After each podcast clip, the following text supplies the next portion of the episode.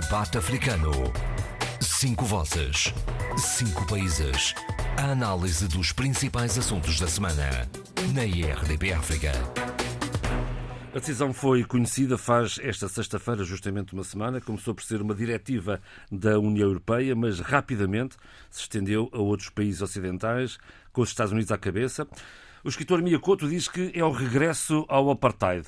O secretário-geral das Nações Unidas considerou a atitude injusta e imoral e, num gesto simbólico de solidariedade, António Guterres ainda não tomou a terceira dose da vacina. Falamos do encerramento de fronteiras com alguns países eh, do sul do continente africano. Vivam, este é o debate africano com Sheila Khan, Adolfo Maria, Abílio Neto, Eduardo Fernandes e José Luís Ofer Almada.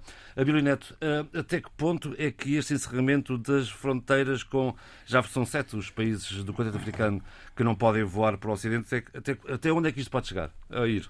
Perdão. Hum, eu acho que não pode ir uh, muito mais do que aquilo que já foi.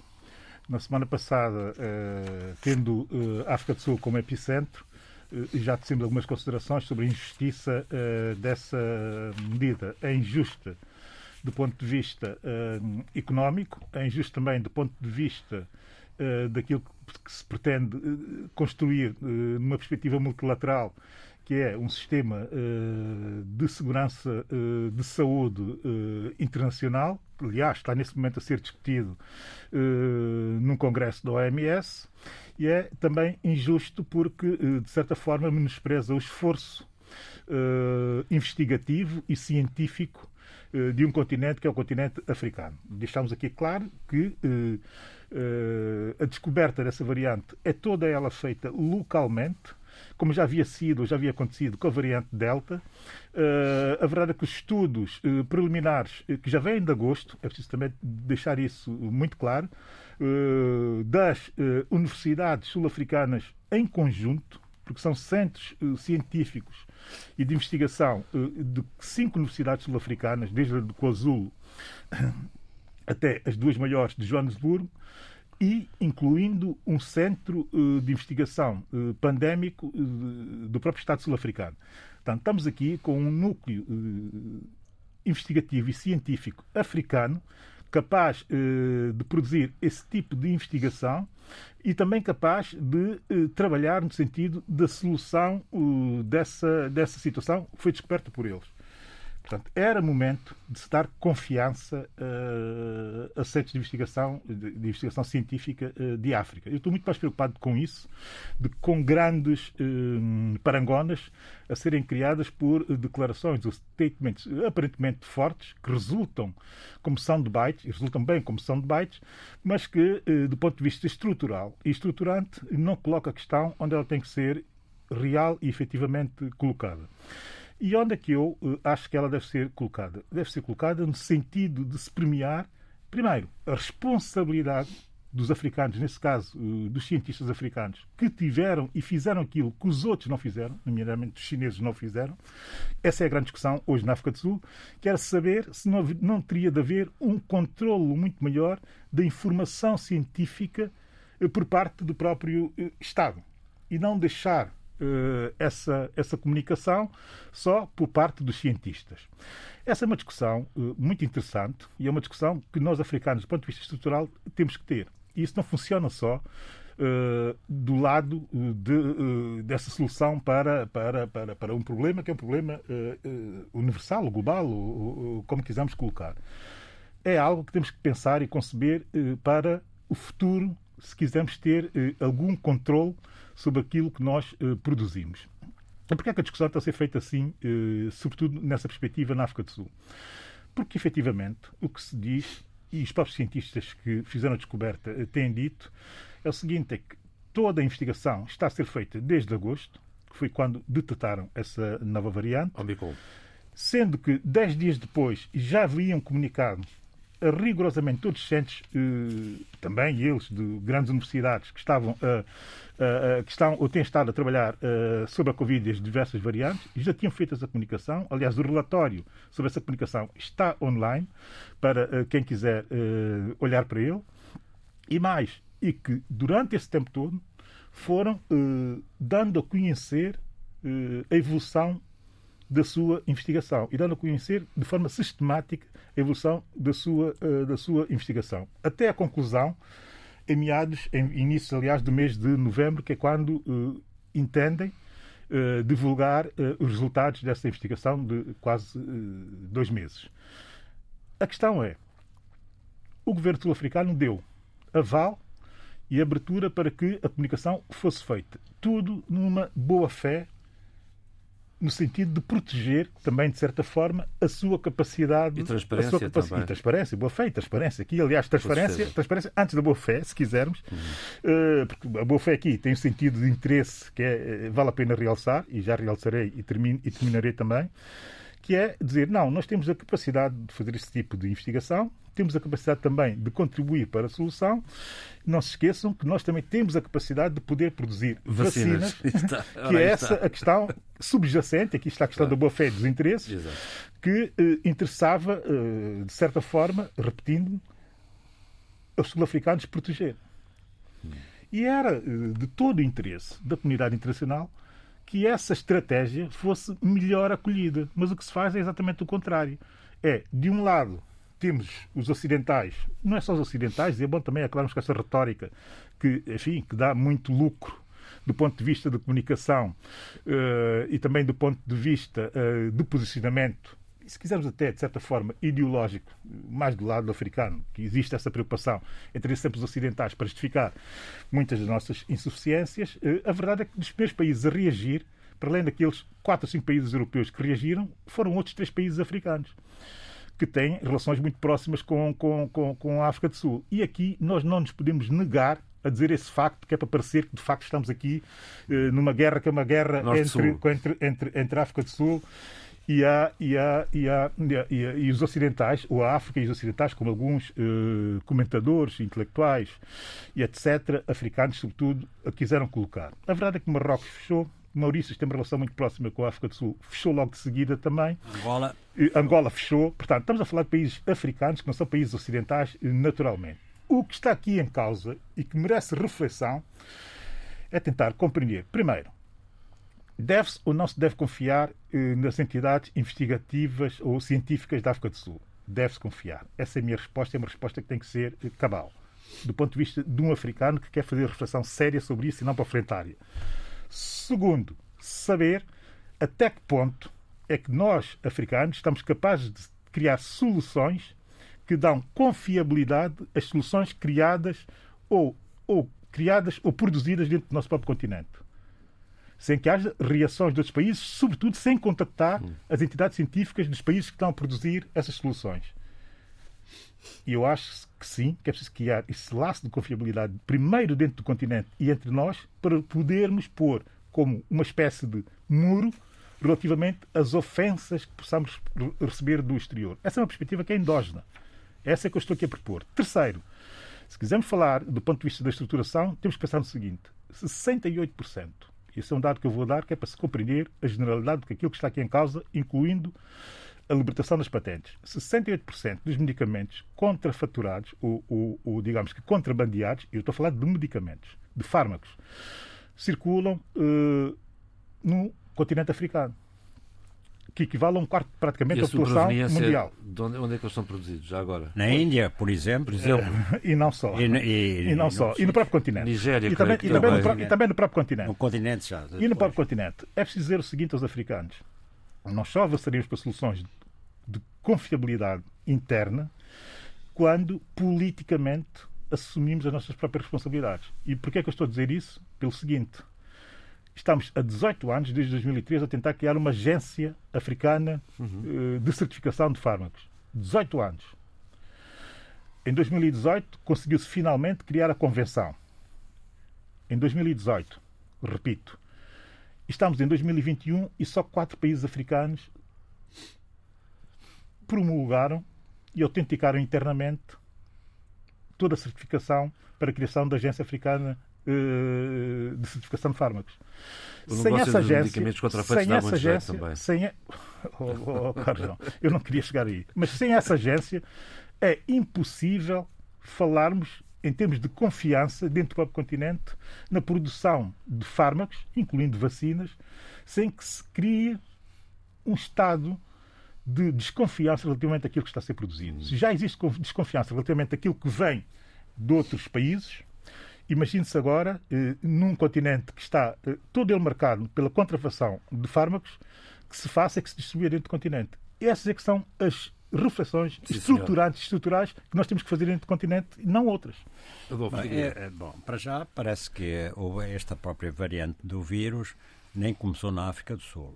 Para já tinha sido detectado duas semanas antes alguns casos na, na Europa. Bom, mas houve aquela reação de pânico que demonstra uh, uma reação de pânico. Agora, há, há, há, lições a tirar, não é? Uh, a primeira é que uh, não se tem em conta sequer a capacidade africana de analisar e de, de, de, cientificamente produzir, produzir conhecimento. Bom, talvez eh, o que é certo é que neste momento há duas questões. Não se produzem medicamentos, não se formou a tal agência precisamente porque eh, há vários países que não conseguem entender sobre isso, para lá dos pórulos de influência, não é? E há, de facto, também o peso enorme da, das grandes farmacêuticas. E não só, quando eu digo das grandes farmacêuticas, e agora para ir ao encontro do que diz, dizia o Abílio, é uma questão ideológica. Quer dizer, as grandes farmacêuticas, quer as chinesas, quer as, as, as russas, e quer eh, as ocidentais, não é? Eh, é que às vezes e, esquecemos que o mundo está muito globalizado e que alguns centros de poder estão a deslocalizar-se também, não é? Exatamente. Concentrarmos num único quando os nossos problemas derivam de vários centros de poder eh, que nos atingem e que nos ofendem. Mas o principal centro de poder em África tem de ser o do conhecimento. Claro. E isto também, isto para uma reflexão depois ulterior, mais profunda, é porque é que o conhecimento eh, tem sido menosprezado pela maior parte dos regimes que regem, eh, que regem a África. Portanto, quando nós falamos de de, de, de, questões endógenas, uma delas é, é, é, uma das questões endógenas fundamentais é precisamente uh, uh, os regimes políticos que nós temos tido no continente. Bom, e, mas a verdade foi desproporcionada esta reação hum. uh, e há que saudar a, a, a reação positiva do secretário-geral das Nações Unidas. Sheila. Bom dia. Bom dia. Sheila, Moçambique é particularmente visado nesta, sim, com, esta, com esta diretiva. E agora? Eu, eu queria dizer que, que consegui ouvir eh, uma boa parte de, das reflexões muito, muito interessantes do Abílio, assim como toda a parte uh, partilhada pelo Adolfo. Primeiro eu queria uh, salientar o seguinte: uh, não indo só a Moçambique, mas sendo Moçambique também uma das vítimas desta situação que me parece uh, espartilhante e, e até e um grande desrespeito uh, pela diversidade cultural e diversidade humana que está em questão neste momento. Mas o Abel tocou numa situação, num, num ponto, não é uma situação, é um ponto de longa data, será, diria quase de séculos, que é a questão da autoridade. Neste caso, estamos a falar de uma autoridade científica e autoridade de produção de conhecimento. Uh, o que acontece é que uh, esta questão não é hábil, na minha opinião, e eu estive muito atenta a tudo isto, e eu própria, como investigadora, uh, fui muito, muitas vezes castigada por fazer parte do Sul. Uh, uh, ao nível de, recenso, de revisões de artigos, ao nível até de uh, propostas de livros uh, em que críticas subtis e muito mal amanhadas era quase que o Sul não tem capacidade e inteligência suficiente para apresentar esta proposta tão bem calibrada.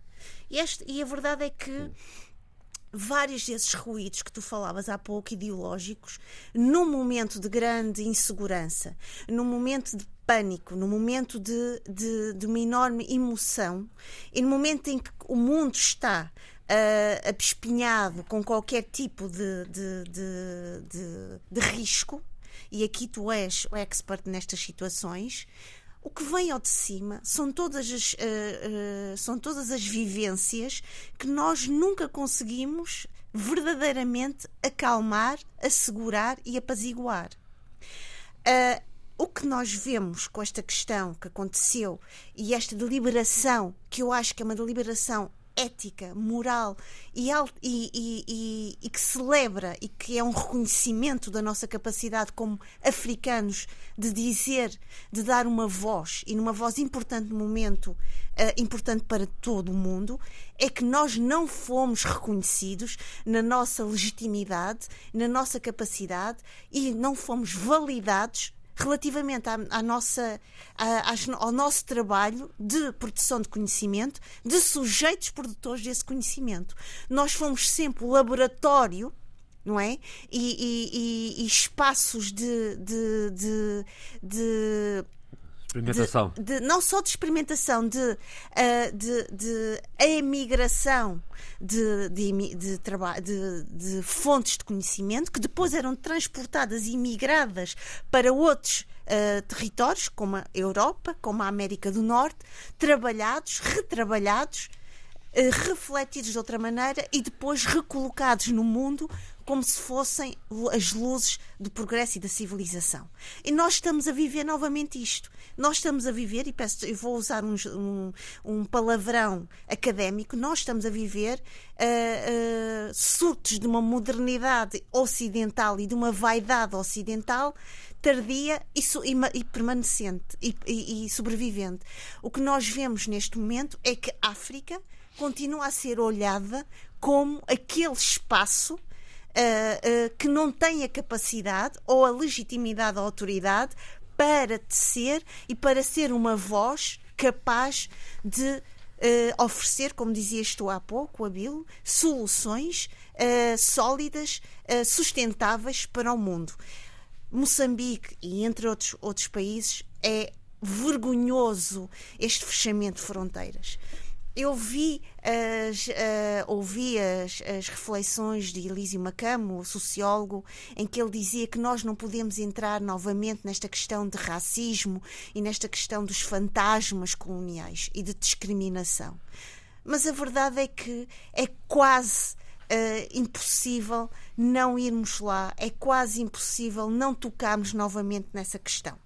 E quando olhamos determinados países, e eu fiquei, uh, fiquei surpresa quando Angola fecha as suas fronteiras. A verdade é que Uh, há países que continuam muito agarrados à ideia de que uh, o conhecimento produzido é muito, é só apenas aquele uh, validado pelo Ocidente. E eu posso dar-vos aqui um exemplo muito concreto. Uh, na minha universidade, a Universidade do Minho, nós temos protocolos com várias universidades moçambicanas, várias universidades angolanas.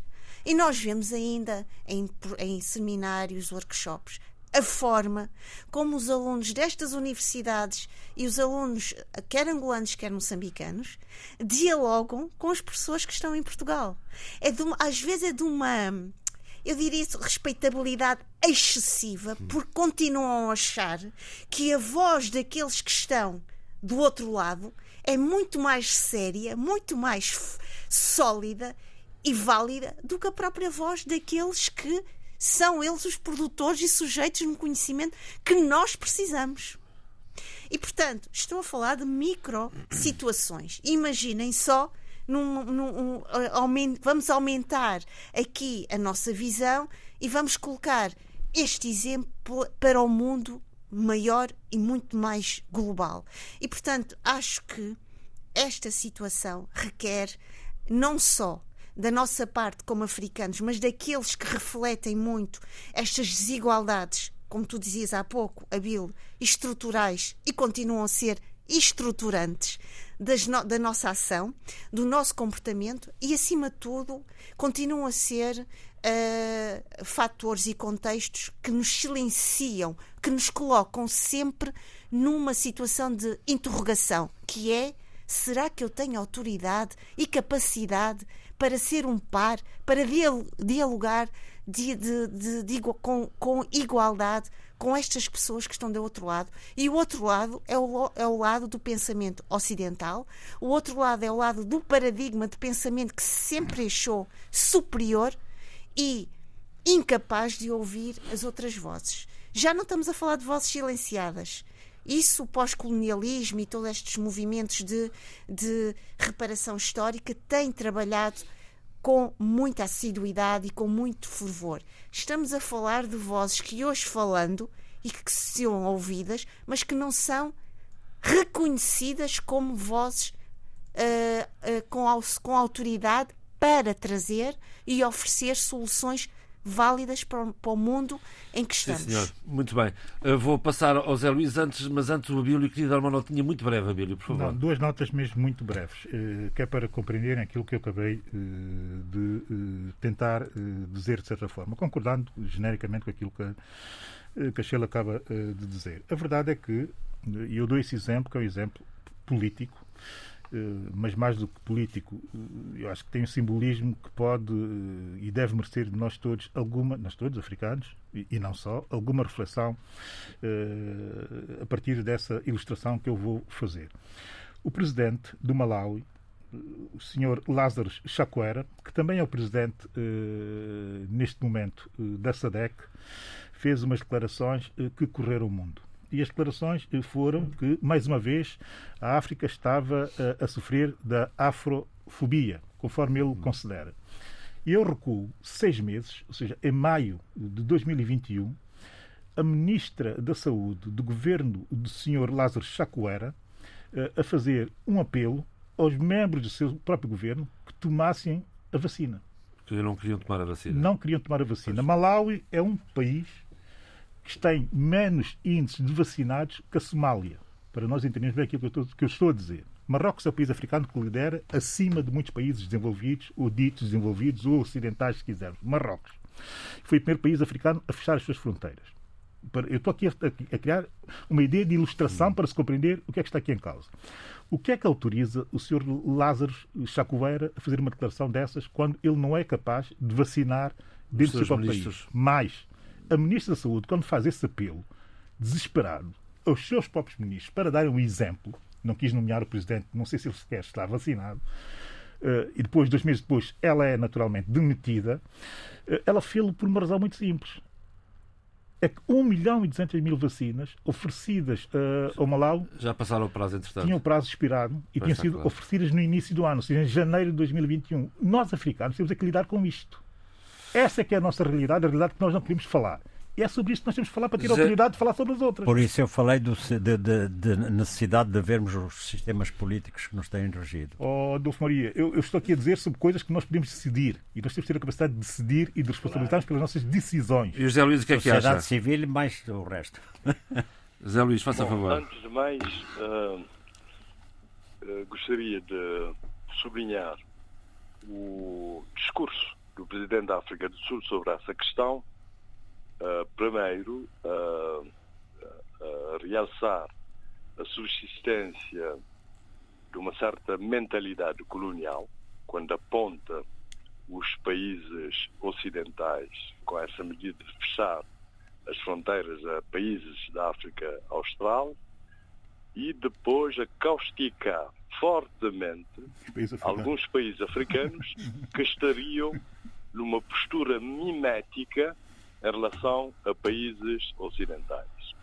Eu devo dizer, eh, aliás, foi o que eu defendi no programa anterior, eh, que face ao desconhecido, eh, portanto, os países, obviamente, que têm o direito de tomar medidas para proteger as suas populações. Acho isso uh, normal.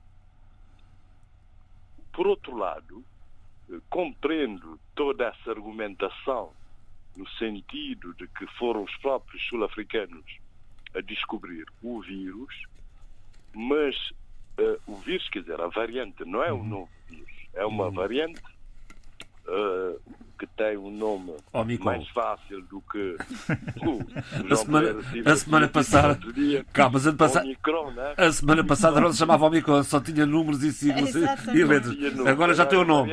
agora já tem o nome exatamente.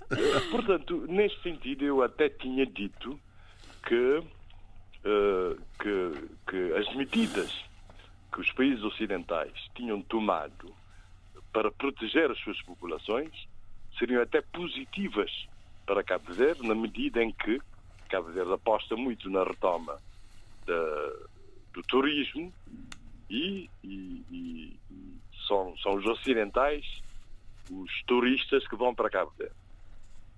Eh, portanto, continuo a defender esse ponto de vista e não vejo muita relação entre o facto de terem sido cientistas sul-africanos a descobrir a variante e, e, e, e, a exigência de uma omissão de tomada de medidas por parte de alguns países.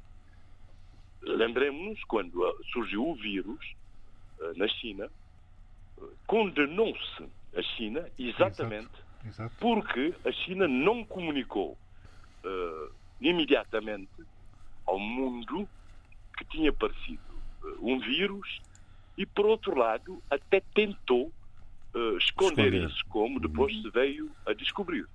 Portanto, o que, o que não vejo, portanto, uma relação entre esses dois factos. Portanto, comunica-se e os países tomam medidas para proteger as populações. Acho isso perfeitamente lógico. Uhum. Neste momento, o que sabe-se, o que se sabe, uh, acho que ainda não, não, não, não, há certezas científicas, é que, é, é que não é o novo vírus. Portanto, não representa o novo uh, perigo. Quer dizer, essa variante tem mais força contagiosa, contagia mais, mas. Tem menos eficácia, digamos mas, assim. Mas não, é, não é o novo o, o, vírus. Portanto, é essa a minha posição. Quer dizer, Muito no bem. fundo, continuo a manter a minha posição, mas queria acrescentar que nesse ruído todo, nesse barulho todo, nessas reações todas, que de alguma forma também uh, uh, mostram o papel uh, dos intelectuais de grande impacto internacional, e estou aqui a falar de Miyakoto e de Água Lusa, que eu uhum. saiba, foram os primeiros a, a, a, condenar essas medidas ocidentais de proteção das populações, de restrição de viagens, e depois, logo depois, houve uma catadupa. Não sei se há um efeito de causalidade ou de condicionamento nesse caso, uma catadupa de reações, para já do Presidente da África do Sul, como já, como já comentei, mas também do próprio Secretário-Geral da ONU, António Guterres, que condenou também essas medidas. Mas eu faria um enquadramento eh, de outra forma. Eu penso o que se deve condenar é uh, a injustiça no que toca à vacinação. Aí é que reside o fulcro da questão.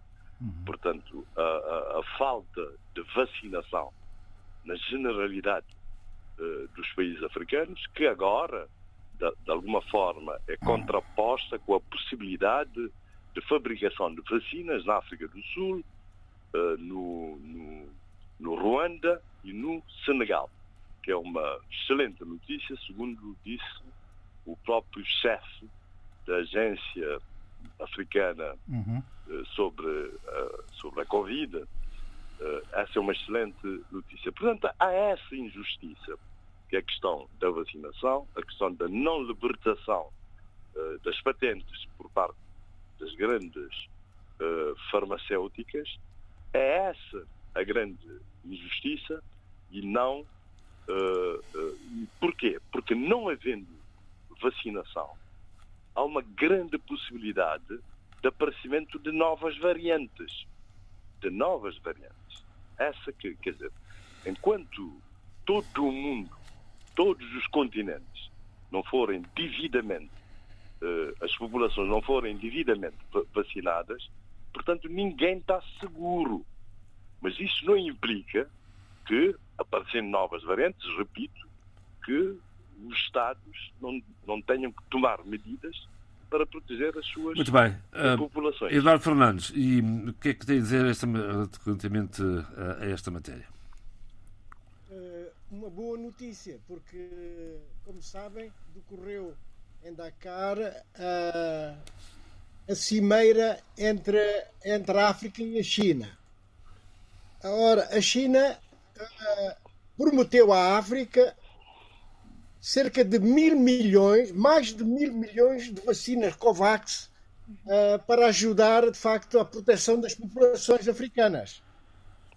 Eu julgo que isto é uma, é uma, belíssima, uma belíssima notícia. Portanto, é preciso é que uh, essas vacinas não sejam uh, traficadas Desfiadas. E, e, e, e, aproveitadas para fazer negócios. E isso é, que, isso é que é o grande perigo que nós estamos a correr. Ah, Mas eu julgo que uh, esta quantidade de vacinas que a China põe à disposição do continente africano, se forem bem aproveitadas, grande parte da população africana ficará imunizada e, portanto, com maior segurança e, e claro que uh, uh, as, os, os, condicionalismos que a Europa está a colocar ao continente, a alguns países do continente africano uh, cairão por terra. Portanto, desde que haja vacinação completa dos, dos viajantes, acho que e, e, e, que seja e que seja passada a cada um deles a respectiva o, certific, o respectivo certificado de vacinação então nós temos uma, uma garantia e as pessoas são livres de circular. Sabe? É preciso que e, as portanto, pessoas. É preciso que depois nos próprios países oh, as pessoas aceitem, aceitem alô? Alô? é preciso é que nos próprios países as pessoas aceitem ser vacinadas, que essa é, é a questão que acabamos agora de ver aqui. Isso aí. Não é? é? é esse, é o, esse é o problema, não é? Queria fazer um. um Sim, sem dúvida, sem dúvida. Uma ah, chega. O, o Zé Luís, desculpa lá, está, está a falar o Eduardo, só um minuto. Eu continuo. Não, eu, eu, eu, eu, eu acho que em África, felizmente, não há muitos negacionistas, sabe, o, o João Pereira da Silva. Uh, uh, a experiência, por exemplo, na Guiné, uh, que, eu, que eu, é onde a terra da minha naturalidade e onde eu vivi largos anos, essa questão não se põe. A vacinação nunca teve qualquer problema em África. Eh, na, na, Guiné, na Guiné-Bissau, de tal maneira que existe um grupo uh, étnico das ilhas dos Bijagós que a melhor forma de, de, de, de tratamento que eles acham é, é, é, a injeção. É a injeção. Portanto, a vacinação uh, é uma espécie de, de enfim, de, de, uma injeção né, de, com uma seringa e, por conseguinte, eh, em, eh, na Guiné, particularmente, não há essa questão da negação do tratamento e da, digamos, da imunização da, da, da população. Uh, o que é que pode acontecer? E isso é, é, é, extremamente grave. É que as vacinas para o combate a, a, a esta pandemia né, uh, ainda não são fabricadas mercados na África subsaariana. Subsaariana. Uh, digo bem, porque no norte da África parece que já está, particularmente em Marrocos, parece que já estão a, a, a produzir uh, vacinas. Agora, no continente africano, temos que nos socorrer na primeira fase uh, da disponibilização por parte da China dos tais mil milhões, de mais de mil milhões de, de doses de vacina da Covax. Muito e, bem. Já... Até lá, uh, o continente africano tem que fazer o seu trabalho e já há conhecimento suficiente, sobretudo, não digo generalizado no continente, mas em certos países do continente africano. Estou a lembrar-me da África do Sul, estou-me a lembrar de, da Nigéria, estou-me a lembrar de, do Ghana e, e na África Oriental do Quênia. Portanto, são países que têm capacidade, laboratórios para poder produzir digamos, as vacinas para combate de, de, desta pandemia e, das outras, e outras que poderão vir. Não é? Eu gostaria de ser tão otimista como Eduardo está a ser relativamente aos índices de vacinação em África e o que é que está por trás, eh, com certeza absoluta, sobre o alto ou baixo índice de eh, vacinação em alguns dos nossos países. Agora, há em termos ilustrativos, há coisas que nós podemos trazer para o debate e para tornar o debate um pouco confortável, se quisermos. Né? Um, é o único continente onde o presidente, um presidente morreu, um presidente da República morreu por ser negacionista. É o único.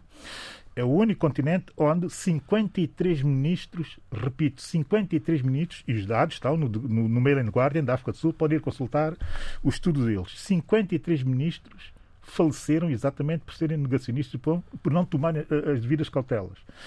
Eu não sei até que ponto é que eu estaria tão otimista quanto o Eduardo. E, de facto, existe uma cultura de vacinação que tem beneficiado o continente, mas também existe, também existe uma série de fatores que nos vão afastando dessa cultura de vacinação. Eu próprio chamei atenção para eles aqui há dois anos, quando começamos a falar sobre a Covid.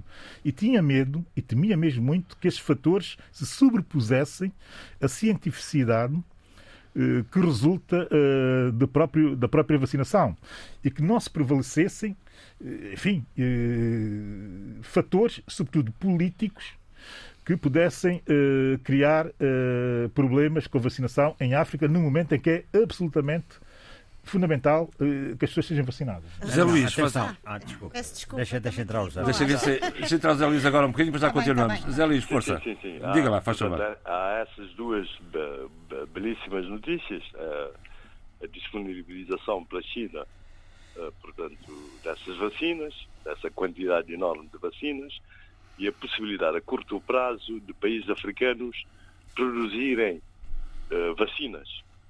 Mas há, há dados eh, interessantes que também condicionam ou relativizam as medidas tomadas por países ocidentais e por países africanos face à, à variante Omicron. Primeiro, é, é essa hipótese que se levantou de que a variante tinha aparecido primeiro, primeiramente na Europa. É uma notícia que circula. A segunda, e é essa que é eh, decisiva, é que a variante já está espalhada por, por, por, pelo mundo mundo. todo. Sim, sim, sim, Portanto, sim, as medidas, neste momento, as medidas de restrição de viagens não seriam eficazes. As medidas teriam que ser agora internas, face ao perigo ou à ameaça que pode representar essa variante. E que, pelos dados que se tem, não é um novo vírus, portanto, só tem maior capacidade de disseminação. Força. ah, o Eu, eu Adolfo queria dizer que a questão, eh, o, Zé Luís Alfredo Almada pôs eh, eh, muito bem a questão central, que é realmente o facto da vacinação não se, te- não se ter estendido à África e, e por, eh, digamos, chamemos de egoísmo, entre aspas, eh, de- do mundo desenvolvido. Bom, e é- essa é a questão principal. Depois, a, a propósito agora da vacinação, aceitação ou não aceitação, a mim parece-me que os negacionistas estão nas elites. Porque as populações, por norma, ela aceita facilmente a- a- as vacinações. Não houve até a data que, que eu me lembre, eh, quando o problema está é na organização da sociedade, na organização do Estado, na, na, na, na eficácia da administração pública, hum, para ela realmente eh, desenvolver todas as campanhas de vacinação e outras campanhas sanitárias. Isso é que está a faltar. E eu volto sempre à mesma questão. Enquanto não resolvemos o problema político, todas as catástrofes vêm, vêm sobre o continente. Quer endógenas, quer dizer, que porque, pelas condições em que, de, de miséria, quer pelo facto de não sabermos resistir a pressões, eh, às, às várias pressões internacionais, financeiras, políticas, eh, geopolíticas, etc. Sheila, quero fechar esta ronda e com isto fechamos a primeira parte praticamente. Era só para dizer que Diga à vontade. acho que é impossível empurrarmos esta nossa realidade para, para sim e nãos. Eu acho que tanto aquilo que o Adolfo dizia é importante, mas a realidade que o Abílio está a descrever também não pode ser descartada. Porque a verdade é que muitas vezes a população eh, não tem, tem determinadas crenças e determinados posicionamentos perante uh, o lado científico da medicina, de uma determinada medicina, que os. Mas há provas disso, uh, Sheila? Quer dizer, Olha, é, no que respeita às vacinações. Deixe-me dizer isto. Um, Deixe-me só dizer isto, Adolfo. Quando começou uh, a questão do, do Covid, da pandemia em Moçambique, muitas pessoas achavam que aquilo não era nada de especial, que o governo, a pressão do governo era algo excessivo. Quais pessoas? É, as elites? Não, eu estou a falar das pessoas uh, do, do, cidadão comum e, as elites também são cidadãos comuns, não vamos colocar. Não, não é isso, é que as elites é que, é que influenciam a opinião pública e as elites é que normalmente são ouvidas, o cidadão comum normalmente não é ouvido. Adolfo, deixe-me terminar para tá depois, uh, senão eu vou. Eu vou uh, não vou não, se não perdes. Não, não porque o fio à meada e vou começar a dizer disparates e parece que estou aqui a dizer disparates que não é a minha intenção nem a minha vontade. O que eu quero dizer é que é impossível e acho que é errado olharmos para a realidade em que estamos e vê-la como preto e branco. A realidade tem muitas dimensões a dimensão que o Adolfo está a falar. Mas tem uma essência que define oh, a qualidade oh, do, do fenómeno. Deixa pelo amor de Deus, senão não consigo falar. Acho que, obrigada, acho que aquilo que está a dizer a um plano macro estrutural é importante. Não se pode descartar da nossa análise. Mas aquilo que o, Adol, que o Abílio está a dizer também não pode ser descartado. Porque há dimensões muito subjetivas, muito identitárias e culturais, que é importante também trazer para esta reflexão. Naturalmente. É verdade que houve da parte do mundo ocidental, do mundo economicamente mais forte, uma atitude extremamente egoísta. Tanto que se falou muito do nacionalismo das vacinas, não é? Sim. Esse é um debate que era importante fazê-lo vamos olhar para o Botsuana, que comprou vacinas e que foram desviadas. Ok? E foram compradas, mas foram desviadas. Temos essa situação. Depois, olhemos para dentro dos países, olhemos também para as disposições e dimensões mais cotidianas, mais identitárias e culturais. Eu estava aqui a dar o exemplo que, ao início da pandemia, uh, em Moçambique, eu via os noticiários e via as pessoas na rua dizerem que não precisavam de máscara, que nem sabiam o que, é que era isso da pandemia. Uh, e era importante perceber que muitas vezes temos determinados posicionamentos, uma determinada educação, que por mais que os, que os governos, que por mais que as instituições queiram chegar até nós, esse, esse posicionamento e essas disposições não nos permitem uh, aceitar. E vou só dar um exemplo muito concreto. No sítio onde eu moro, que é a cidade de Braga, eu conheço várias pessoas que se recusam a ser vacinadas.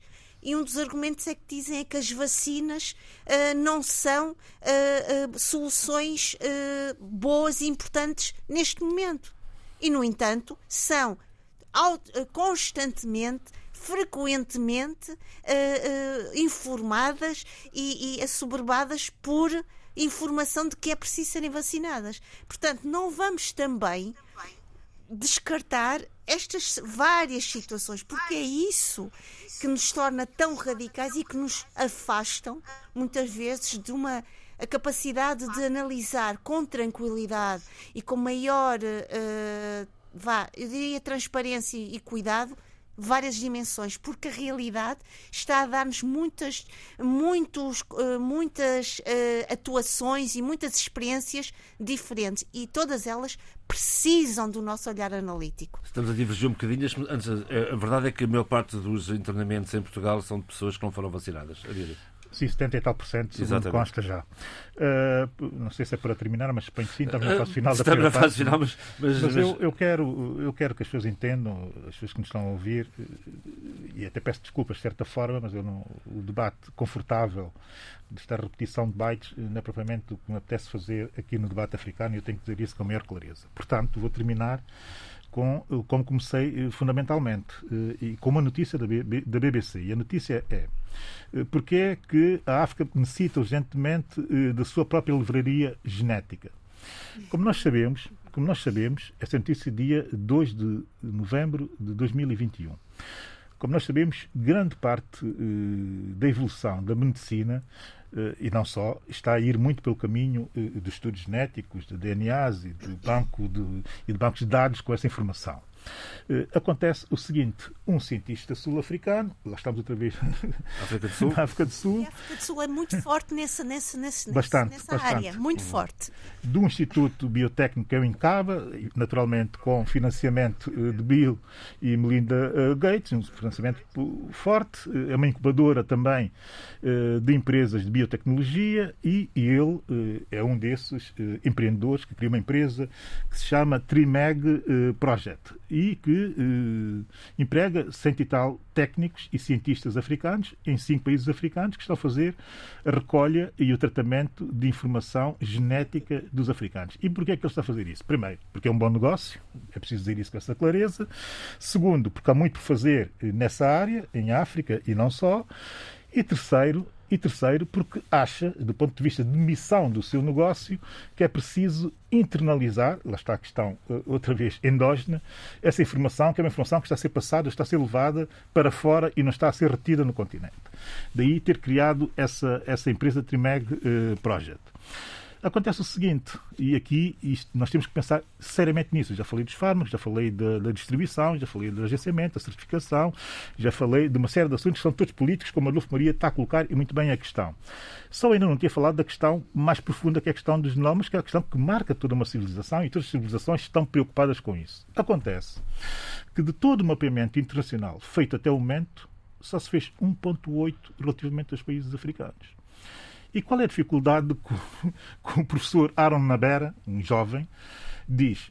Nós temos em África três problemas fundamentais para avançarmos com, com, com, com o mapeamento e com a livraria, com a superlivraria dos genomas africanos. Primeiro, as legislações.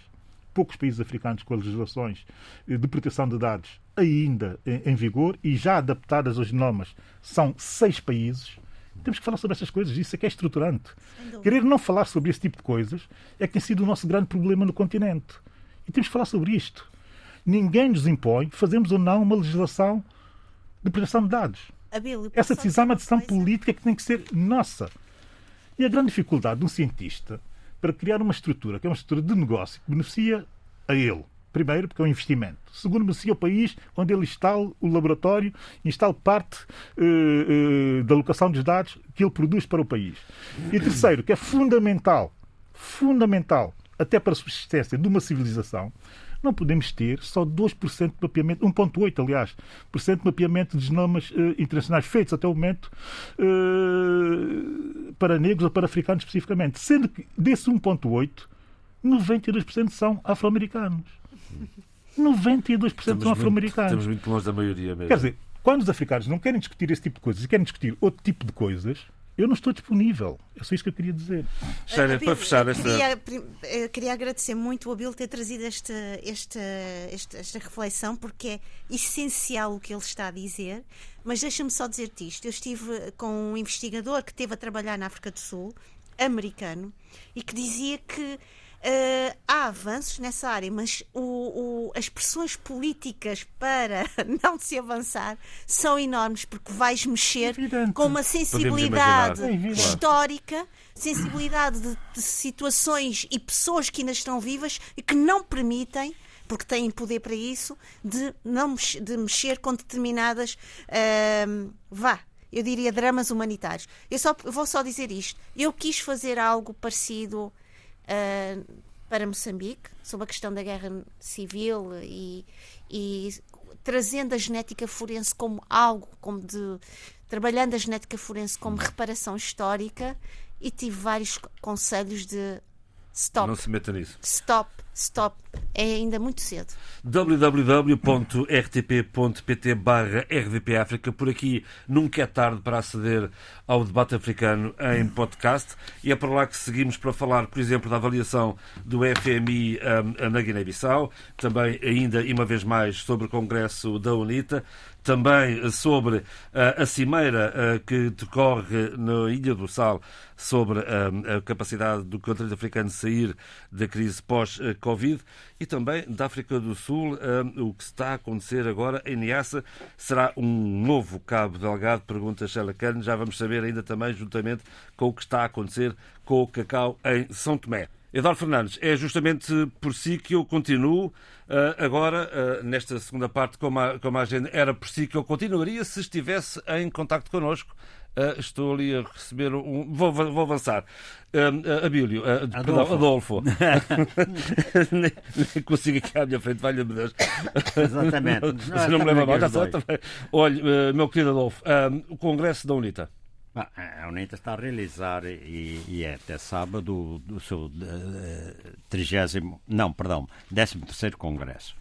E porquê é que está a realizar? No fundo é a repetição de um que já tinha sido feito e que o Tribunal Constitucional disse que não tinha sido feito segundo as regras e, portanto, e esse Congresso tinha eleito Alberto Costa Júnior. Bom, entre a decisão do Tribunal Constitucional e agora a eleição deste Congresso, passou-se uma campanha tremenda contra, uh, quer dizer, com elementos da própria UNITA, dizem também que instigados por fora, etc. O que é certo é que era uma campanha no sentido de criar divisão entre os dirigentes da UNITA, uh, de maneira que a presidência fosse muito disputada. Bom, Enfraquecer o partido, de alguma forma. É, claro, é evidente. Uh, ao fim e ao cabo, a Comissão Política acabou por. Uh, uh, uh, os, os, possíveis candidatos não se apresentaram e, a comissão, e só um candidato é presente, que é Adalberto Costa Júnior. Bom, e, e portanto, quer dizer, a UNITA parece ter, com isto, conseguido, digamos, uma dupla vitória. Quer dizer, porquê? Porque, de um lado, nós temos o, a reeleição quase certa, né, de, ou certa, de, de Alberto Costa Júnior, e por outro lado, a UNITA fez o seu congresso e, e resistiu às pressões eh, exteriores. Mas essas pressões exteriores continuam e continuam eh, muito fortes, né? Eh, e, e continuam muito fortes porque há uma série de militantes que eh, eh, quiseram impugnar a, decisão da Comissão Política de realizar o Congresso agora. E, entre esses militantes eh, está, sobretudo, Adalberto, eh, perdão, está, eh, está, sobretudo, Pedro Cachiongo. Bom, eh, e não só. Eles foram suspensos pela Comissão Política dizendo que estavam, que, que, estavam, digamos, em conspiração contra a UNITA. Bom, a Cachiongo eh, tinha sido tinha-se apresentado à presidência da UNITA eh, no congresso que elegeu no passado Adalberto Costa Júnior. Mas não foi só ele, e isto é uma prova de realmente uma certa vitalidade, vitalidade da UNITA e, e, e democraticidade, porque Alcide Sacala também concorreu, Abílio Camalata Numa também, também concorreu, Raul Danda e e, e José Pedro Cachiongo. Ora, sucede que nestes. E, e Adalberto Costa Júnior foi eleito presidente. Adalberto Costa Júnior foi de longe o mais votado, né? mas uh, Cachiongo foi o último de todos, foi que recolheu menos votos. E então agora foi apanhado um vídeo, foi apanhado, quer dizer, ele fez uma, uma declaração em vídeo, confidência, que foi registada em vídeo, em que ele diz que ele não aceita que a UNITA tenha um presidente mestiço e que, portanto, ele vai lutar com todas as suas forças para que tal não, não suceda. E na base disso, isso foi uh, na base disso, a Comissão Política da UNITA suspendeu, ainda antes do Congresso, eh, ele e outros que te, apresentaram uma nova uma, uma nova, digamos, petição no, ao, ao, Tribunal Constitucional para impedir. Também este Congresso que está a decorrer este fim de semana. Sim, exatamente. Agora, oh, oh, Adolfo, desculpa lá, uma coisa, diga uma coisa, qual foi o papelinho, permita-me a expressão, a que se, a que se sujeitou Alcide Sacala neste, neste, neste entretanto? Uh, ele, ele, assumiu a presidência?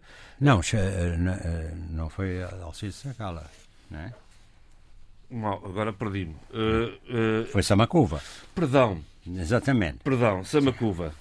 Uh, é que papel é que sujeitou a Samacuva que, Samacuva que assumiu a presidência do partido neste, neste período? Foi até elogiado por, por, por João Lourenço, assumiu um lugar no, no Conselho de Estado, no Conselho da República, uh, e, e, e, agora nem, uh, nem disputa a presidência com, com Adalberto Costa Júnior. Não, vamos lá ver. Isaías Samacuva, uh, na medida em que foi anulado o anterior Congresso, ele era presidente nessa ocasião, portanto, a... manteve-se presidente. E como, como, presidente da UNITA, tinha o seu lugar no Conselho de Estado, retomou o seu Conselho de Estado. O que, eh, o que causou celeuma foi quando o, o, Presidente da República, João Lourenço, disse bem-vindo e esperemos tê-lo cá por muito tempo. Justamente. Bom, e, e não entretanto... a parte dele também grande reação em contrário. Não, quer dizer, vamos lá ver. A UNITA é, é preciso ver uma coisa. O MPLA tem exercido todo o domínio político, económico, social e cultural da vida em Angola, né? E, portanto, tem um, uma força enorme e o seu o rival, eh, e a UNITA é o seu rival. E, sobretudo, nesta ocasião, em que se criaram novas condições sociopolíticas em Angola. Né? E, e, e, dada a situação económica e social resultante não só da crise do petróleo, e, como Covid, como de, talvez de medidas governamentais não tomadas no, no, momento certo, a verdade é que o descontentamento é grande e que tem sido muito capitalizado pela UNITA. Sim. Bom, dito isto, o que é que, o que, é que Samacuva Quer dizer, nós podemos perguntar, porque, eh, mas porquê é que ele não, não rejeitou? Não, isto parecia estar numa posição dúbia. Bom, quer dizer, ele tem, eh, se ele quer defender a UNITA, ele tem de ter um, um trabalho mais interno e um trabalho, digamos, diplomático em relação ao exterior e eh, deixar que as aparências continuem a ser aparências, mas que a realidade seja seja outra. Aliás, ele, ele no Congresso, na abertura do Congresso, ele disse que eh, será útil eh, este Congresso se servir para aprovar e consolidar estratégias que permitam sair das suspeições e acusações gratuitas. E, e ele diz que eh, forças ocultas tudo estão a fazer para manchar o bom nome da organização e plantar a discórdia e a desunião. Mas, apesar de toda, tudo o que existia, né, toda, aparentemente Uh, parecia que Samacuva, como chegou a ser dito e insinuado, ou dito explicitamente, estava, uh, o termo, digamos, está uh, mancomunado com o poder, com, com o poder político atual. quer dizer, parece não se confirmar, porque, acima de tudo, ele reagiu como um responsável da, da UNITA que tem de manter a unidade não, não, não pondo de parte as, e, é, e é salutar as dissensões que haja dentro de, de, de, da própria União. Muito bem, está bem. Vamos então avançando na agenda da Angola, que fica também a semana marcada com uma decisão do, com uma posição do Tribunal relativamente à sentença do filho mais velho, José Eduardo Santos. Bem, isto é, quer dizer, prova de que muitas coisas estão a mexer, não é? Porque o Tribunal Supremo decidiu manter as condenações em primeira instância dos arguídos da casa do, do, daquele caso de 500, 500 milhões, milhões do Fundo Soberano, não é? é que, era, é, que era dirigido por Zé Nu, o filho do Presidente da República, de então. Mas o que é interessante é que dos oito juízes que apreciaram o recurso, quatro apresentaram declarações de votos vencidos. Eu não sei como é que é, se, como é que se, só se houve o voto de qualidade. Parece-me que o voto de qualidade não existe, não sei. Bom, mas essa questão foi levantada. Mas, quer dizer, é significativo que em oito juízes metade eh, esteja contra.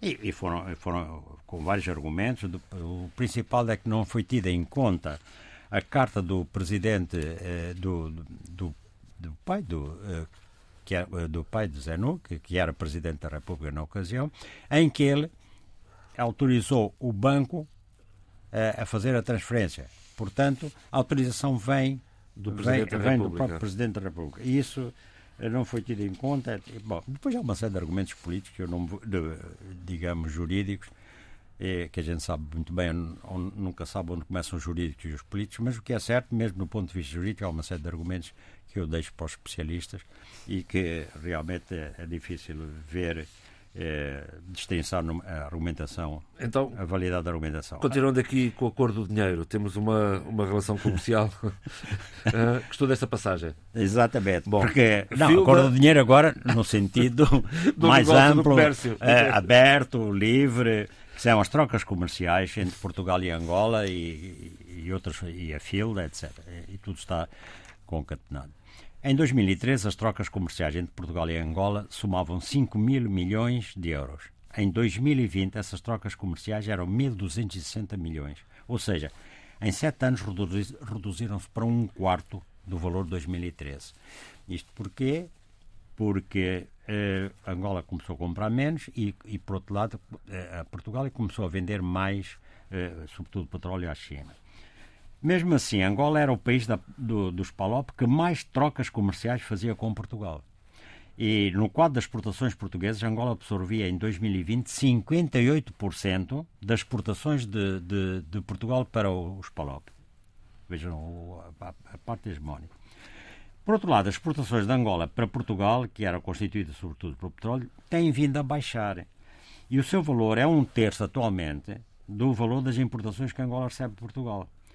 O que é que sucede? Em 2021, as exportações portuguesas começaram de novo a aumentar para Angola, né, em relação ao ano anterior, pelo menos no primeiro trimestre, mas as, as exportações de Angola para Portugal diminuíram drasticamente. Bom, é neste quadro, por exemplo, que eh, Portugal procura realmente relançar relações eh, comerciais e a prova está que na FILDA, a FILDA, que é a Feira Internacional uh, de Luanda, e onde há 558 expositores uh, e 58 uh, representantes de 58 participações internacionais. Há lá países como a África do Sul, o Egito, a Eritreia, Portugal, China, o Brasil, a Espanha, a Itália, a Alemanha, a Argentina, os Estados Unidos da América, a França, a Índia, a Itália, o Japão, o, a o Líbano, a Turquia. E, mas neste panóplia toda, Portugal tem a maior representação.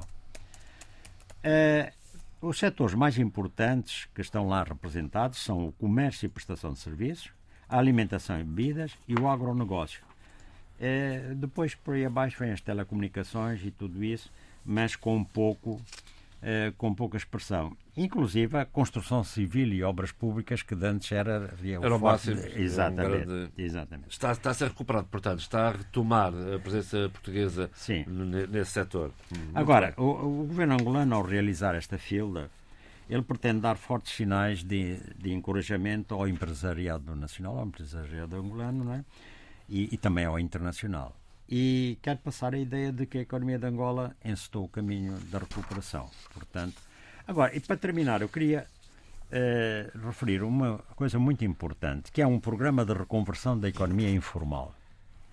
Uh, esse programa consiste em que registar prime num primeiro momento uh, e formalizar a ocupação informal de, de, de, das, das pessoas. E para quê? Para conferir direitos aos agentes formais e informais, os mesmos direitos. Bom, isto eh, é uma operação financiada pela União Europeia, eh, pelo PNUD e pelo Banco Africano de Desenvolvimento e é de uma importância extraordinária.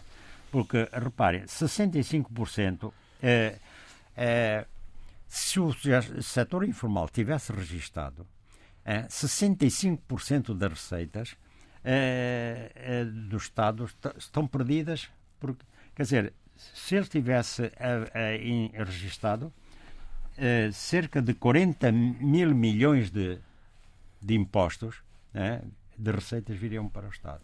Bom, mas mais importante que isso é, é o facto de realmente de não só do ponto de vista estatístico e do ponto de vista de, digamos, de de, de elementos para, uh, contribuindo, digamos, de maneira legal para a economia, e então eh, está a ser estudado como é que os serviços administrativos chegam a esses pequenos produtores ou a esses pequenos, uh, esses pequenos agentes da economia informal.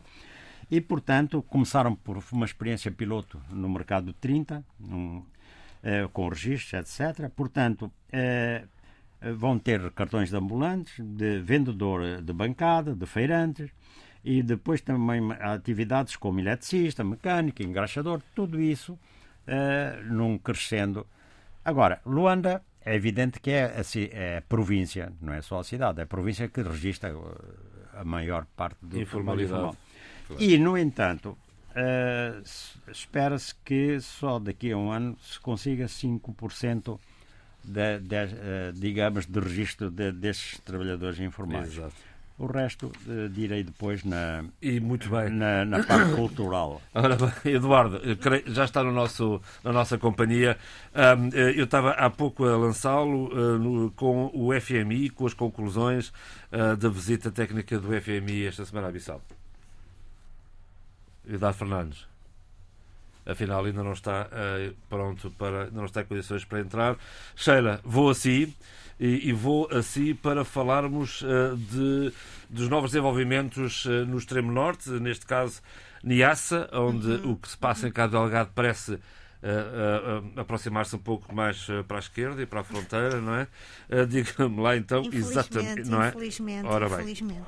Bem, diga após um ataque por estes dias numa aldeia do distrito de, de da província do Niassa, em que várias, várias populações, homens, mulheres, crianças, tiveram que se deslocar, começa a surgir e emergir no horizonte uma grande preocupação dos insurgentes, como, e a expressão não é minha, de se pulverizarem, de certa maneira.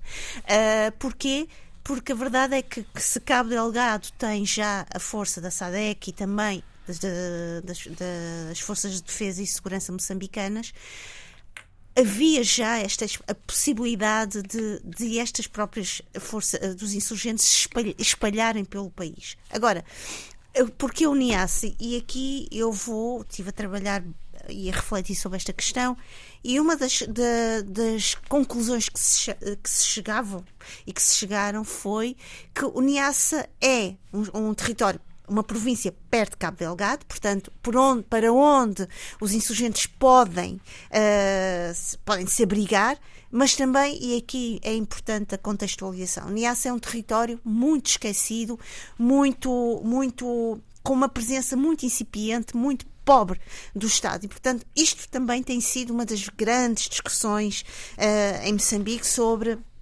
a, centralização do poder, a centralização da vigilância, que redundou, e nós sabemos muito bem, na fragilidade quando, quando, tudo, quando começaram a, acontecer os ataques insurgentes em Cabo Delgado. E, portanto, o Niassa, não só Niassa, uh, vários especialistas apontam também uh, Zambésia e também uh, podem ser locais em poderão testemunhar uh, e serem futuros uh, uh, palcos de novos Cabo Delgado.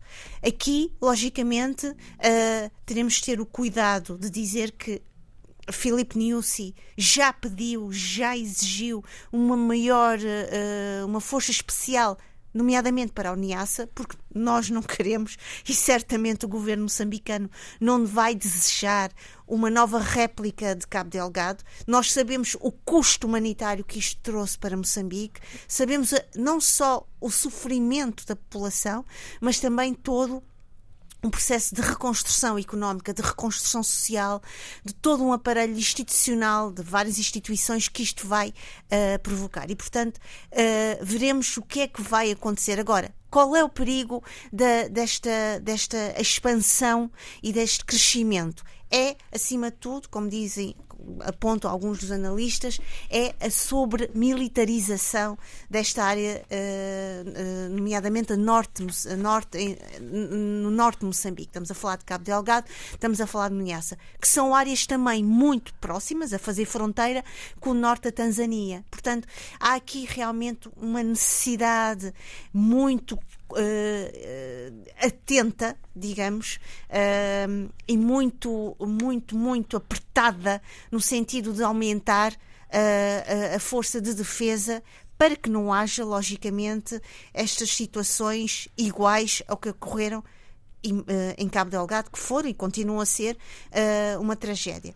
Se me permite, uhum. Vou também, já que estamos a falar, uh, não é de tragédia, mas deixe-me falar então também de coisas boas, uh, que é uh, a conclusão uh, do, de todo o processo de desarmamento uh, da junta uh, militar da Renam. Portanto, estamos a terminar todo este processo, estamos a conseguir concluir algo que é importante, importante não só para Moçambique, mas é importante também para a sua própria democracia, é importante também para a sua população que não é diria que esta junta militar da Renamo, que a Renamo não reconhece como sendo uma extensão desobediente uh, de toda a sua organização. Não só a organização, partido. mas também do seu pensamento ideológico. Uhum. Pensando agora também em buscar um pouco as palavras do, do, do Adolfo, penso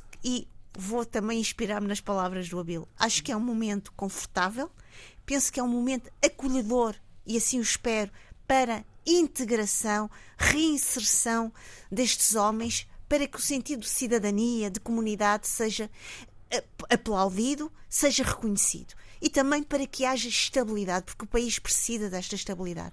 Nós sabemos que até há bem pouco tempo, até à, partida definitiva de Mariano Nhongo, Moçambique estava a lidar com dois palcos de guerra, de insegurança, uhum. de grande instabilidade, uh, acima de tudo, uh, uh, cívica.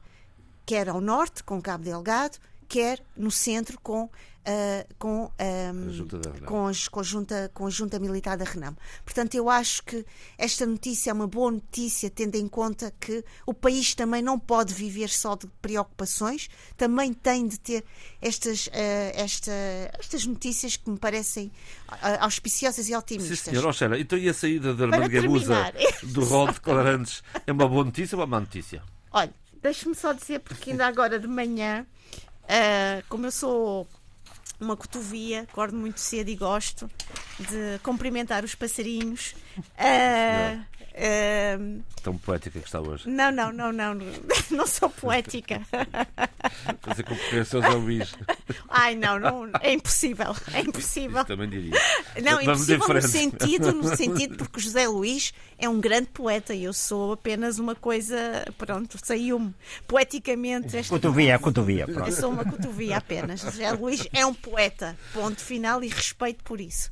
Uh, dizer que ainda esta manhã ouvi no, no jornal da, da noite que Jean Bostani também saiu do rol dos declarantes de, no julgamento das, das, dívidas ocultas, por ser arguído de um outro caso e, portanto, isto parece-me a mim, respondendo uh, à, à, questão, uh, estamos a, a, a retirar o, o, o, o caroço de, deste julgamento. Acho que era importantíssimo uh, que uh, Armando Guebuza estivesse neste julgamento como declarante. Acho que era importantíssimo que o povo ouvisse Armando Guebuza, porque sempre foi um dos nomes uh, super e mencionados e citados. Há um argumento aqui que o próprio juiz Ifigênio Batista recorreu e que hum, sobre o qual não pode uh, desligar-se, que é depois de uma, de uma um, investigação às contas, verificar, verificou-se que não há realmente indícios, pistas de, de financiamento e de recessão, para ser mais concreta e precisa, de financiamento da Prininvest nas contas de Armando Guebuza. É uma pena. Eu acho que é uma pobreza em termos. Uh, uh, do conhecimento do, do, que realmente aconteceu, não é? É uma pobreza em termos de, de, de uma resposta uh, a uma cidadania em ativo que este julgamento também está a ter. Este, este, este julgamento é a cidadania em ativo, é uma cidadania que tem sido vista, que sem, tem sido altamente debatida em Moçambique. E que eu acho que foi, para mim, um golpe enorme, brutal, uh, para, para aquilo que se poderá saber, para aquilo que se poderá uh, deslindar e mapear do que é este grande mistério das dívidas ocultas. E, portanto, uh, só para terminar, João hum. Pereira, peço desculpa, retirar estes personagens desta grande narrativa tão importante para Moçambique é, é um empobrecimento uh, de uma certa ética e de, de uma dignidade uh, para o povo moçambicano.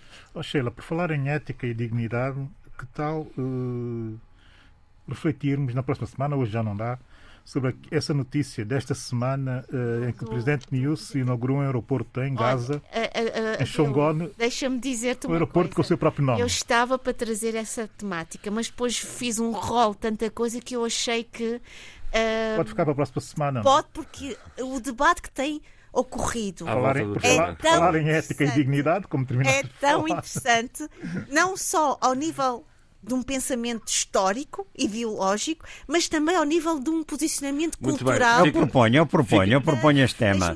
Como é que os presidentes se perpetuam eles sozinhos? Deixe-me só terminar. Ao nível de uma discussão que eu acho que era importante sobre o que moçambicanidade.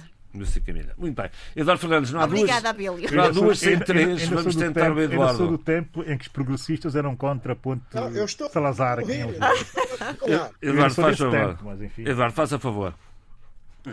Olha, o que eu tenho para, a Guiné-Bissau e que enviei, eh, eu vou fazer uma, uma resenha muito, Isto- muito rápida Isto não, está, não, não estamos em, não estamos em condições, Eduardo. dos principais temas. Eh, Não, não está em condições, peço não me estão a desculpa. ouvir? Não está, está com cortes. Vamos, vamos re- religar novamente e vamos avançar porque não podemos ficar aqui com, com- com o som, eh, com a ligação nestas condições. José Luís, eh, vamos a Cabo Verde e vamos, vamos eh, falar da Cimeira que termina este sábado, que é uma tentativa, digamos, dos líderes africanos de encontrarem uma saída para o continente pós-Covid. Bom, realmente há esse tema, mas eu acho que terei que retomar isso na próxima semana, Assim. Quando eh, soubermos as conclusões. Sim, O que sabemos neste momento é que, portanto, o tema são os desafios de financiamento da África pós-Covid, pós-pandemia da Covid, que, portanto, a crise sanitária, a crise económica e social, eh, sobretudo depois da, da crise sanitária, participam governos, investidores e académicos. Trata-se da segunda edição da Conferência Económica Africana. Eh, portanto, vai durar três dias, eh, termina amanhã. Começou ontem. A organização é da Comissão Económica das Nações Unidas para a África, eh, do Banco Africano de Desenvolvimento e do PNUD. Haverá também uma mesa redonda eh, com o Presidente da República de Cabo Verde, com os ministros das Finanças da República Democrática do Congo, da Tanzânia e do Quênia. Bom, o que, se pode esperar tema, então. Portanto, isso, eh, mas eu gostaria, eh, se tiver, acho que tenho tempo, para falar de um outro tema que eu tinha sugerido, voltarei ao tema da Cimeira Tá quando houver conclusões, que é, portanto, eh, a propósito de um artigo que saiu no Jornal da Nação, Esta semana, sim, que eh, levanta algumas dúvidas eh, sobre o contrato do governo de Cabo Verde com a Best Fly, que, como se sabe, é uma operadora angolana com o qual o governo de Cabo Verde assinou um contrato emergencial para transportes aéreos interilhas. Portanto, eh, um contrato feito por ajuste eh, direto. Tudo isso vem a propósito porque o, na apresentação do Orçamento de Estado para 2022, o Primeiro-Ministro anunciou que esse contrato emergencial vai ser transformado em contrato de obrigação de serviço público definitivo e regular, o que leva o Jornal da Nação a supor que essa transformação terá também lugar por ajuste direto e sem avaliação do contrato emergencial. O jornal aponta diversos desvios incongruências, eh, portanto, a esse contrato emergencial. Primeiro, por ter sido feito por eh, ajuste direto. E, e o jornal acha que seria possível eh, haver consulta a outros operadores no mercado e há muitos operadores disponíveis por causa da crise dos transportes aéreos. Portanto, não houve assim muitos voos. Portanto, as equipas uh, estariam disponíveis, aviões disponíveis, etc. Mas preferiu-se fazer-se o acordo por uh, ajuste direto. Por outro lado, aponta o jornal que a parte contratada, a Best Fly, não tem frota para, no imediato, assegurar um serviço público sem falhas. Porque, da experiência da concretização desse contrato emergencial, houve muitas falhas, já que a operadora só dispõe de um único avião. E nós vimos isso durante as campanhas eleitorais. Aquelas uhum. cenas caricatas, né? De, os candidatos se fazerem eh, transportar em botes, né? De uma ilha para outra, né? Que de resto... Porque não havia aviões disponíveis, né? Hum. Nem transportes. É verdade. Foi uma ação de é campanha do José Maria Neves e, e infelizmente a situação mantém-se. Também no caso do Carlos Veiga, que tinha que partir da Boa Vista para o Sal, não é? Sim, sim, foi num barco, foi, sim, foi também numa embarcação Exatamente. de recreio, neste caso. Muito uh, bem. Eh, por outro lado, não, não, ainda não termino. Diga, diga, diga, diga. Terminar. Sim. Uh, por outro lado, uh, diz o jornal que o contrato em si é tecnicamente, estamos a falar de contrato emergencial, é tecnicamente deficiente, com muitas gralhas, erros, repetição de cláusulas. Embora o contrato em si preveja a verificação do seu cumprimento pela Agência de, de Aviação Civil, mas uh, uh, e, e, e, em que a contratada concessionária teria que apresentar relatórios operacionais. não se sabe, portanto, que se de facto esses relatórios trimestrais têm sido apresentados. Por outro lado, prevê-se a criação de uma comissão de acompanhamento e a fiscalização pelo próprio governo, com inspeções e etc. E, e pouca informação existe sobre isso. Uh, o, o, o, o, jornal levanta uma questão que me parece muito, muito relevante por que que não se fez recurso à TACV? Porque, como se sabe, a TACV continua a existir juridicamente, dispõe de uma tripulação treinada em operações interilhas e, por outro lado, poderia recorrer uh, a aviões estrangeiros em regime uh, de contratação em dry leasing de aluguer. Uh, e, e, como se sabe, como se sabe, uh, a Best Fly, uh, entretanto, adquiriu a TICV, né, não é TACV, TICV, Transportes Interilhas. A herdeira da, da, da, da, da Binter. Da, da, da, Binter, mas entretanto procedeu ao despedimento de mais de, de seis dezenas de trabalhadores logo após as presidenciais. E aí, portanto, há conclusões de que esses experimentos teriam sido políticos. políticos. Eu vejo,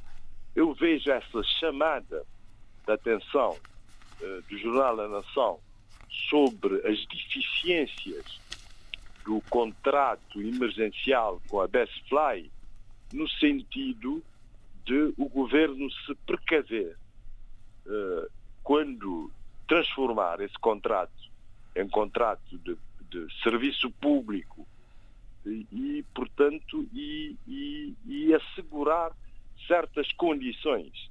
Portanto, uh, os desvios e incongruências apontados parece-me que vão nesse sentido. Eu quero já anunciar que também, mudando com duas frases de tema, que, entretanto, Alt, o Orçamento alerta, do Estado alerta. Foi, foi, foi aprovado na generalidade.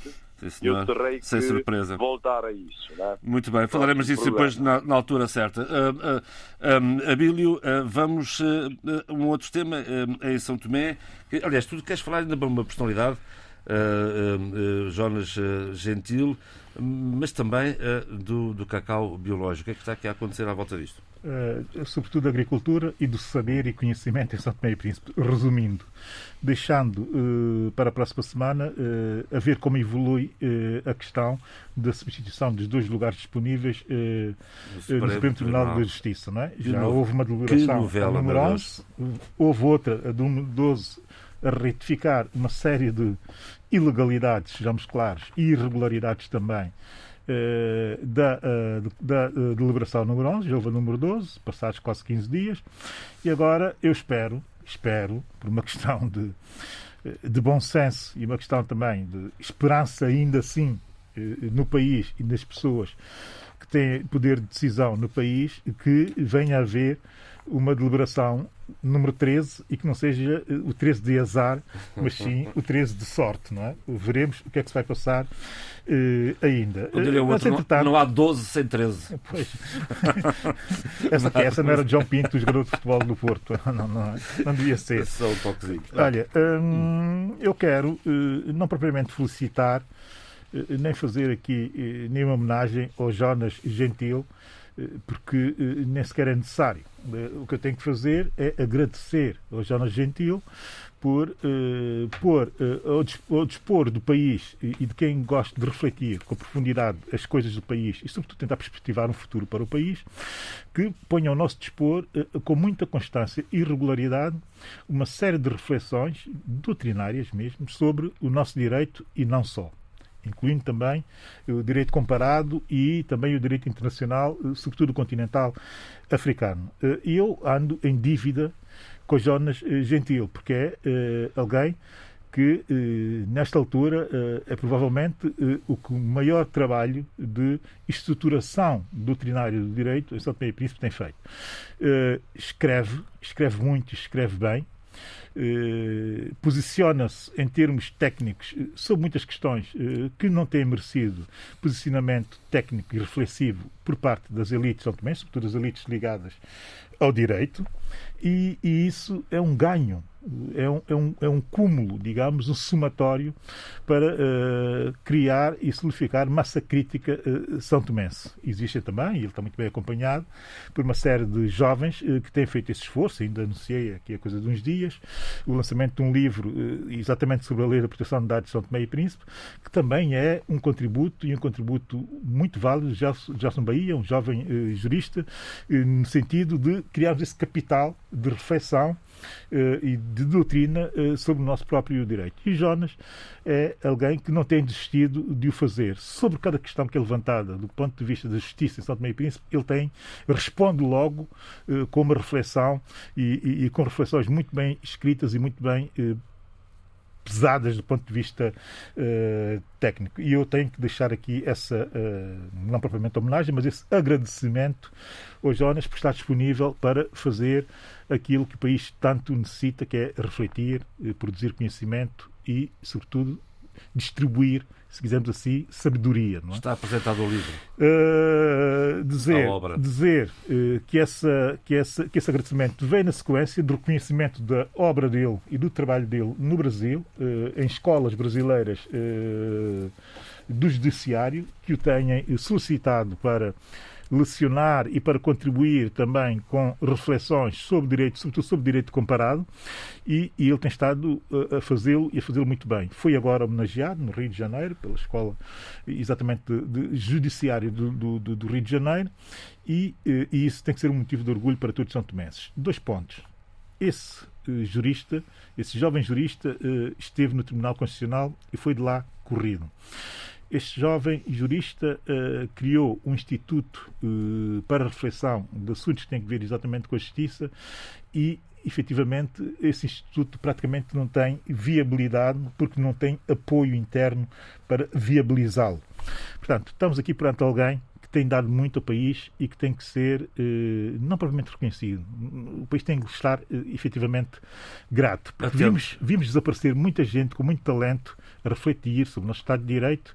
Eh, eu lembro-me eh, de um personagem que era um personagem tremendo, porque é provavelmente das pessoas que mais conhece doutrinariamente o nosso direito, aí, Bonfim, que, lamentavelmente, deixou-nos uma ou outra coisa escrita, mas devia se fôssemos um país como deve ser, e, lamento ter que dizer isso assim, personalidades como a Ito Bonfim, mesmo como, como, como uma série de juristas nós temos que também têm essa reflexão e que não põem em livro e que não, e não têm espaço para, para, para, para, para expor o seu pensamento uh, doutrinário de forma livre e, e também uh, de forma, digamos que, financiada e reconhecida.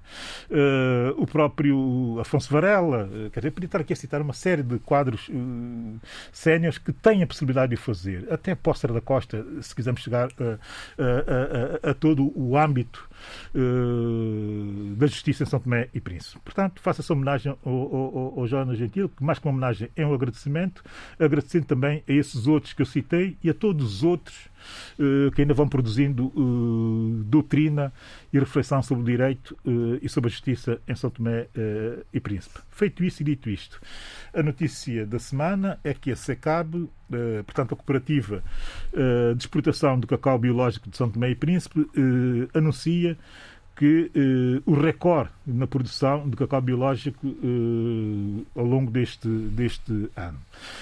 É uma notícia que só pode ser mesmo uma boa notícia, por muito que tenha também uma componente ardilosa eh, dentro dela, né? dentro do anúncio do, do, do, do, diretor-geral da, da, instituição, enfim, de que faz eco STP Press.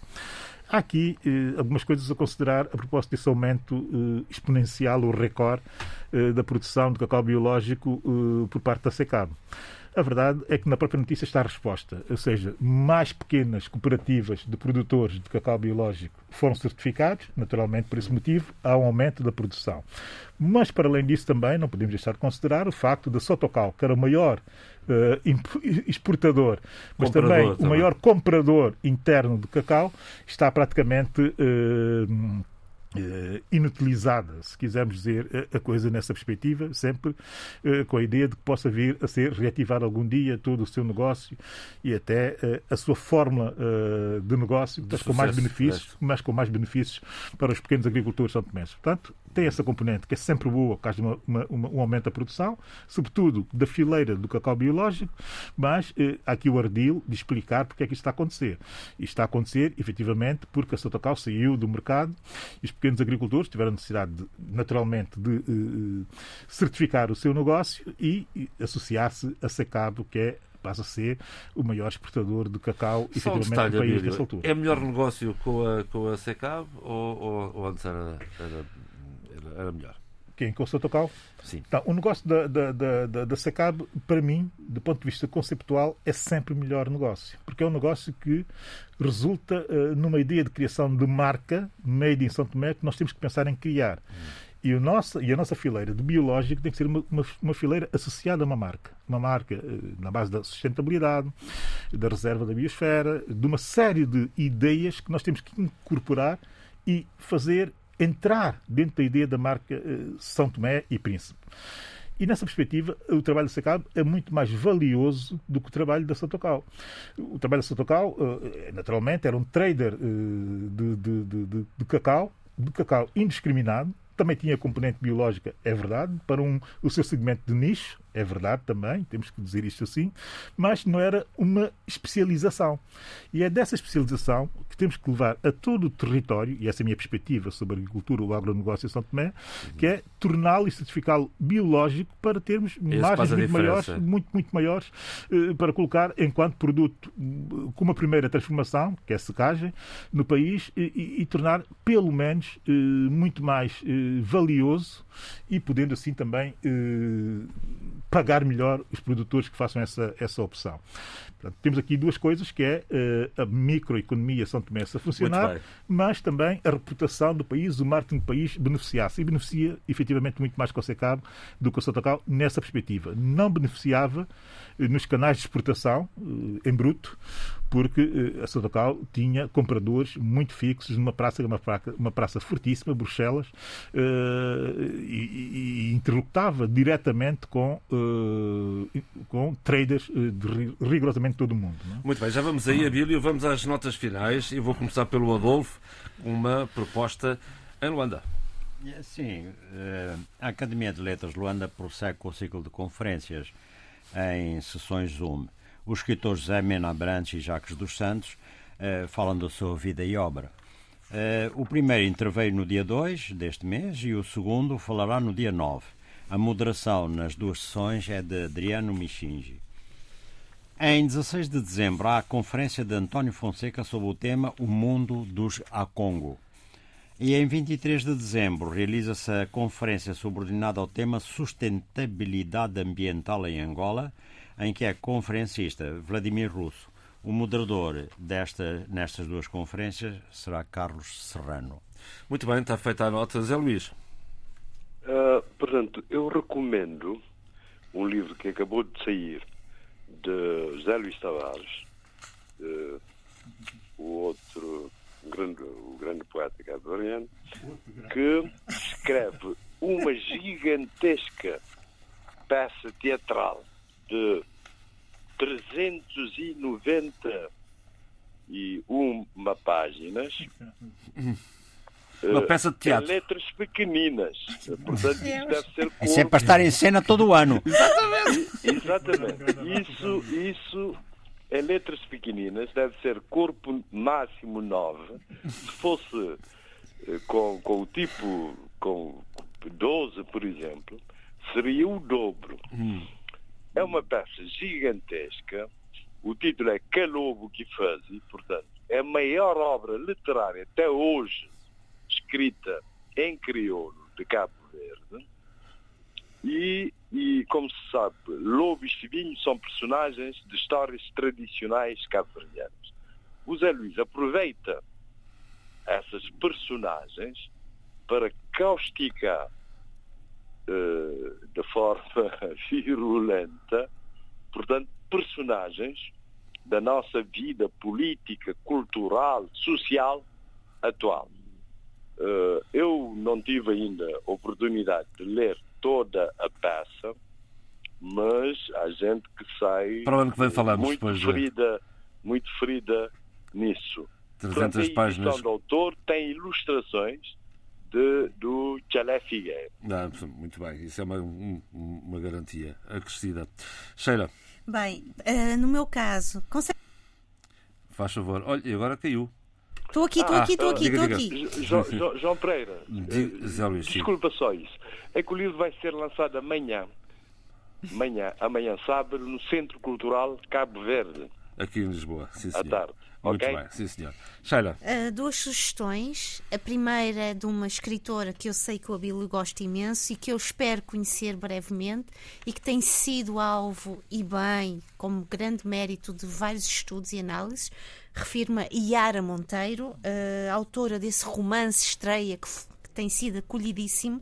Essa dama bate boé mas venho falar rapidamente, só dizer que tem um novo livro de poemas uh, que são poemas da sua infância, memórias narrativas uh, em forma de poema e que se chama Memórias, Aparições e Arritmias da Companhia das Letras. Uh, finalmente, eu não poderia deixar de referir, porque está a chegar o Natal, já sei que é um dos meus presentes de Natal, uh, a biografia de, do meu querido e estimado Philip Roth, por Blake Bailey, embora sendo uma biografia que revela muitas sombras e coisas menos uh, acolhedoras e confortáveis de Philip Roth, mas uh, é sempre uma é bem-vinda esta biografia. São Sim, as minhas sugestões. Este, neste programa, como se aperceberam, tivemos uh, inúmeros problemas de ligação com o, o Eduardo Fernandes. vamos tentar compensar na próxima semana. Eu deixo aqui a, sua sugestão: A Arte do Ensaio de Fernando Savater, uma edição da Temas e Debates Círculo de Leitores. Abílio. Uh, São Tomé e Príncipe estão numa boa maré uh, de lançamento de livros. E já tivemos o Jason Bahia, tivemos a Minha Espírito Santo e agora uh, tivemos ontem, quinta-feira, em São Tomé e Príncipe, enfim, na Câmara Municipal da Trindade, de Mesós, na, na, cidade de Trindade, o lançamento do livro do Estrelino de Género, Trindade, referências biográficas de outrora, em parceria com esse fenómeno cultural são tomense que é a livraria, a livraria uh, não. Eu não tenho ainda o livro, mas uh, vou ter e, e, se calhar vai ser a minha primeira, o meu primeiro pedido uh, diretamente à livraria não e a ver se chega bem aqui a Lisboa, porque eles também têm esse serviço de despacho de livros a partir de São Tomé e Príncipe. Depois, o livro da Olinda Beja. Olinda Beja está on fire, literalmente. Pede Perfume, que é uma reedição. Ilang Ilang é o subtítulo. Uh, são contos, uh, estão a ser reeditados pela Nimba, uh, que também está on fire. daqui um abraço para o mentor, o criador da Nimba, o nosso amigo Luís Vicente. Uh, lançamento amanhã, dia 4 uh, de dezembro, uh, aqui em Lisboa, às 15 horas, no Centro de Exposições em Odivelas, ou de Odivelas. Muito bem, e, e, e, a proposta musical Congotronics é o, é o ritmo? Sim, o Congotronics é um estilo de música que praticamente foi inventado muito recentemente, tem que ver com uma série de imigrantes internos da República Democrática do Congo, que, eh, estando em, em Kinshasa, passam a recriar as músicas dos seus territórios e também eh, já a música completamente infectada por Kinshasa, por essa mega, uh, megapole, que eu até chamaria uh, megalopole, pela dimensão uh, absolutamente desajustada.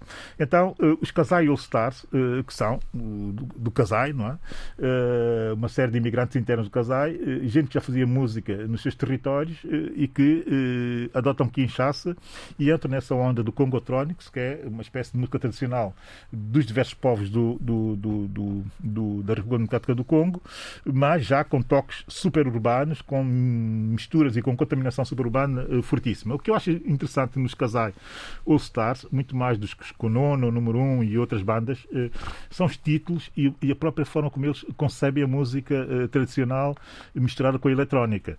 Os títulos são pura poesia. Basta ver o título dessa canção que eu trago, o Law, a War Dance for Peace, quer dizer, isto é uma coisa que é pura poesia.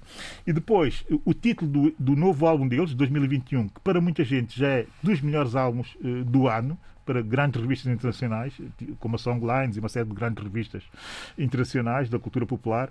Uh, e o álbum, o título do álbum, diz tudo também, que é uh, Formigas Negras normalmente ou quase sempre voam juntas.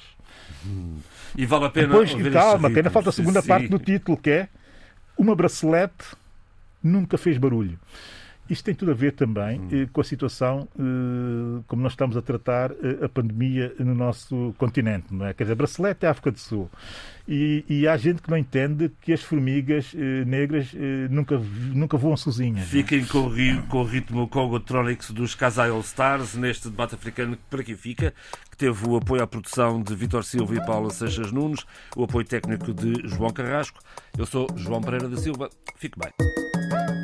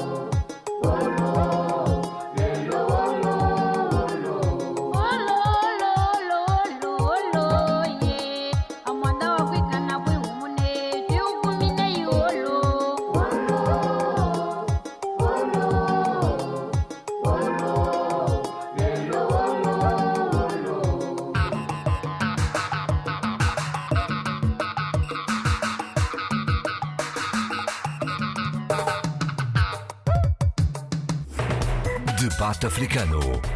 Cinco vozes. Cinco países. A análise dos principais assuntos da semana. Na IRDP África.